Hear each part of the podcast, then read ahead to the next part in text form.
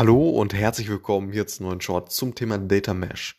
Das heißt die Organisation von Daten in Unternehmen und ja, von einer momentan sehr verbreiteten zentralisierten Datenstruktur hin zu einer, und das ist eben ja, Data Mesh, das verstehen wir unter Data Mesh, der ja, oder mehrerer dezentralen Datenspeichern, die eben ja, über die einzelnen Fachbereiche hinweg einzeln letztendlich äh, ja, gesteuert werden. Das heißt, ein ja, Daten, Datenspeicher für das Marketing, ein für den Vertrieb, ein für die Produktion oder ähnlichem.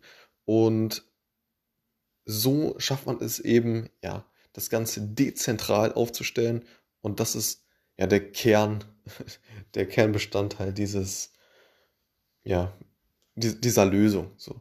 Und ähm, eben von einer zentralisierten Datenspeicherung oder Datenplattform hin zu einer ja, dezentralen äh, oder zu mehreren dezentralen Datenspeichern.